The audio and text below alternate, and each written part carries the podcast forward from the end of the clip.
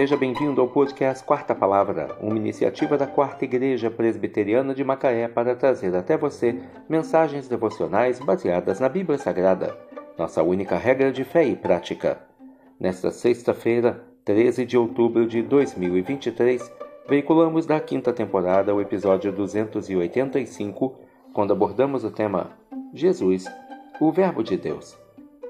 Mensagem devocional de autoria do Reverendo Hernandes Dias Lopes, extraída do devocionário Gotas de Esperança para a Alma, baseada em João 1, versículo 14. E o Verbo se fez carne e habitou entre nós, cheio de graça e de verdade, e vimos a sua glória, glória como do unigênito do Pai. João 1, versículo 14. O Deus único e verdadeiro é também triuno. Há um só Deus que subsiste em três pessoas: o Pai, o Filho e o Espírito Santo. O Filho é eternamente gerado do Pai, e o Espírito Santo procede do Pai e do Filho.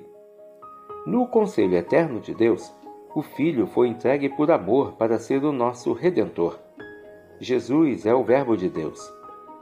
O Verbo eterno, pessoal, e divino. O apóstolo João diz: No princípio era o Verbo, e o Verbo estava com Deus, e o Verbo era Deus. Jesus é a palavra criadora de Deus. Todas as coisas foram feitas por ele, e nada do que foi feito sem ele se fez. Ele é a vida e o único que tem autoridade para dar vida. Ele é a luz do mundo, a verdadeira luz que ilumina todo homem. Jesus é o Verbo que se fez carne e habitou entre nós. Jesus é Deus vestido de pele humana.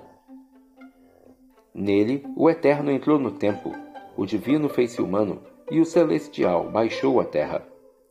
Jesus é cheio de graça e de verdade. Nele a glória do Pai resplandece em todo o seu fulgor. Em Jesus habita toda a plenitude da divindade. Ele mesmo disse: Quem me vê a mim, vê o Pai pois eu e o Pai somos um. Jesus veio nos revelar Deus. Ele é a interpretação cuidadosa de Deus, a expressão exata de Deus. Jesus é Deus entre nós. É Deus por nós. É Deus em nós. E o Verbo se fez carne e habitou entre nós, cheio de graça e de verdade, e vimos a sua glória, glória como do unigênito do Pai. João 1, versículo 14. Jesus, o Verbo de Deus. Que Deus te abençoe.